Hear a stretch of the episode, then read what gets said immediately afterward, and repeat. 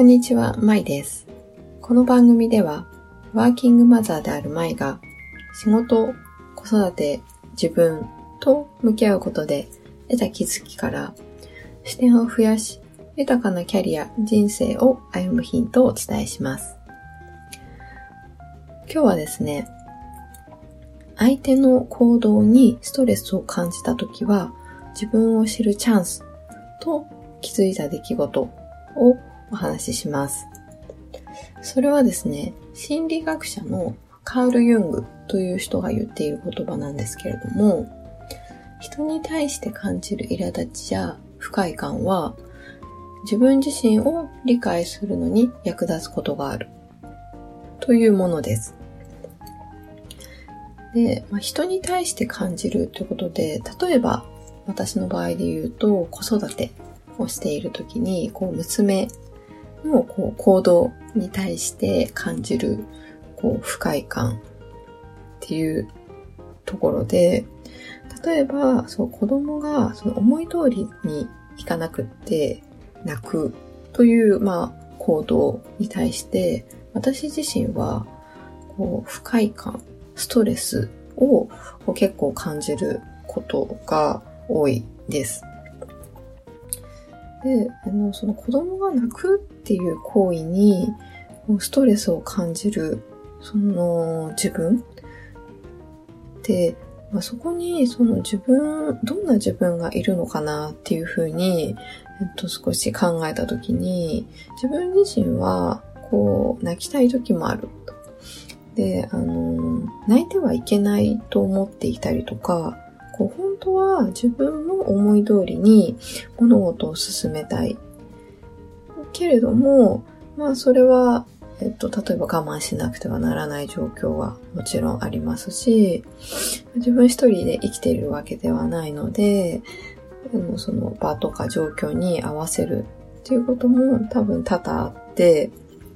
その自分の思い通りにしたいっていう感情をこう無理やり自分の中に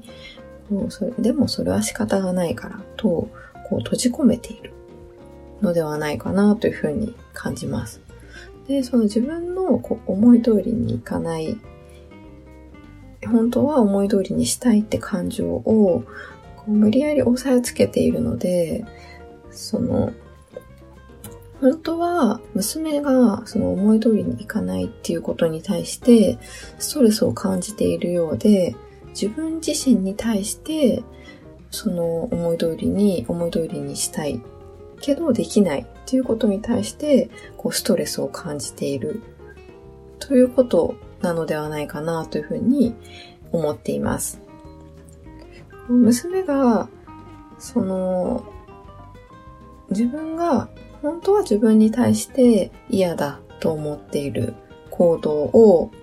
その実際に取るとその娘の行動っていうのはあの鏡のようになって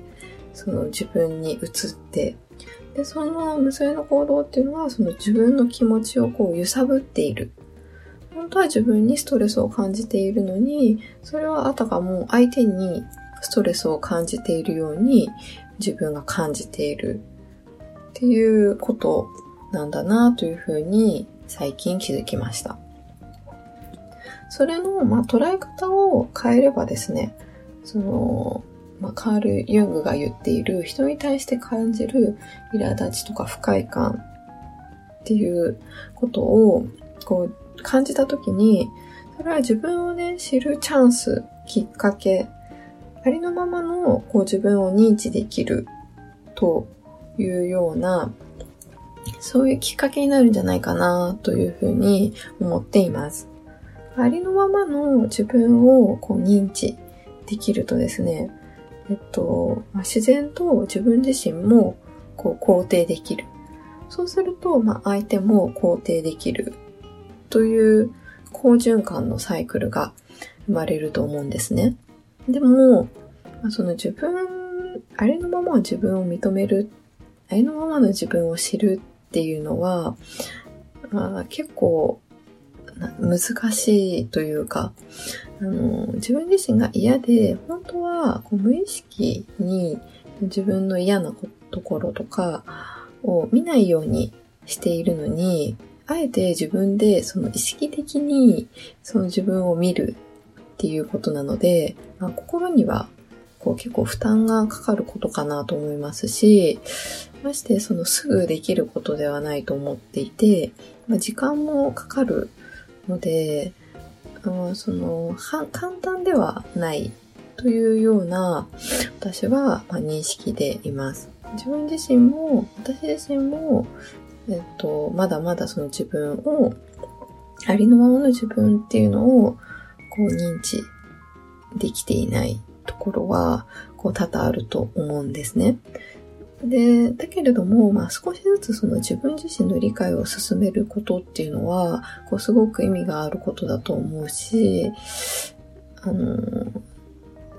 その少しずつでもいいので、自分に対する認識っていうのを変えていければ、こう相手に対する認識っていうのも、まあ、少しずつ、本当に少しずつですけれども変わっていくのではないかなというふうに思っています。なので、あのー、こう、いろいろな、まあ、仕事、子育ての中で、こう、イラッとするときって、こう、たくさん、もしかしたらあるかもしれないんですけれども、イラッとしたときは、こう、その怒りっていうのを、まあ、少し客観的に自分を知るチャンスだっていうふうに、こう発想の転換をして、こうぜひ、まあ、あの、紙に書くってことがとてもいいと思うので、イラッとしたことをこうバーッと書き出して、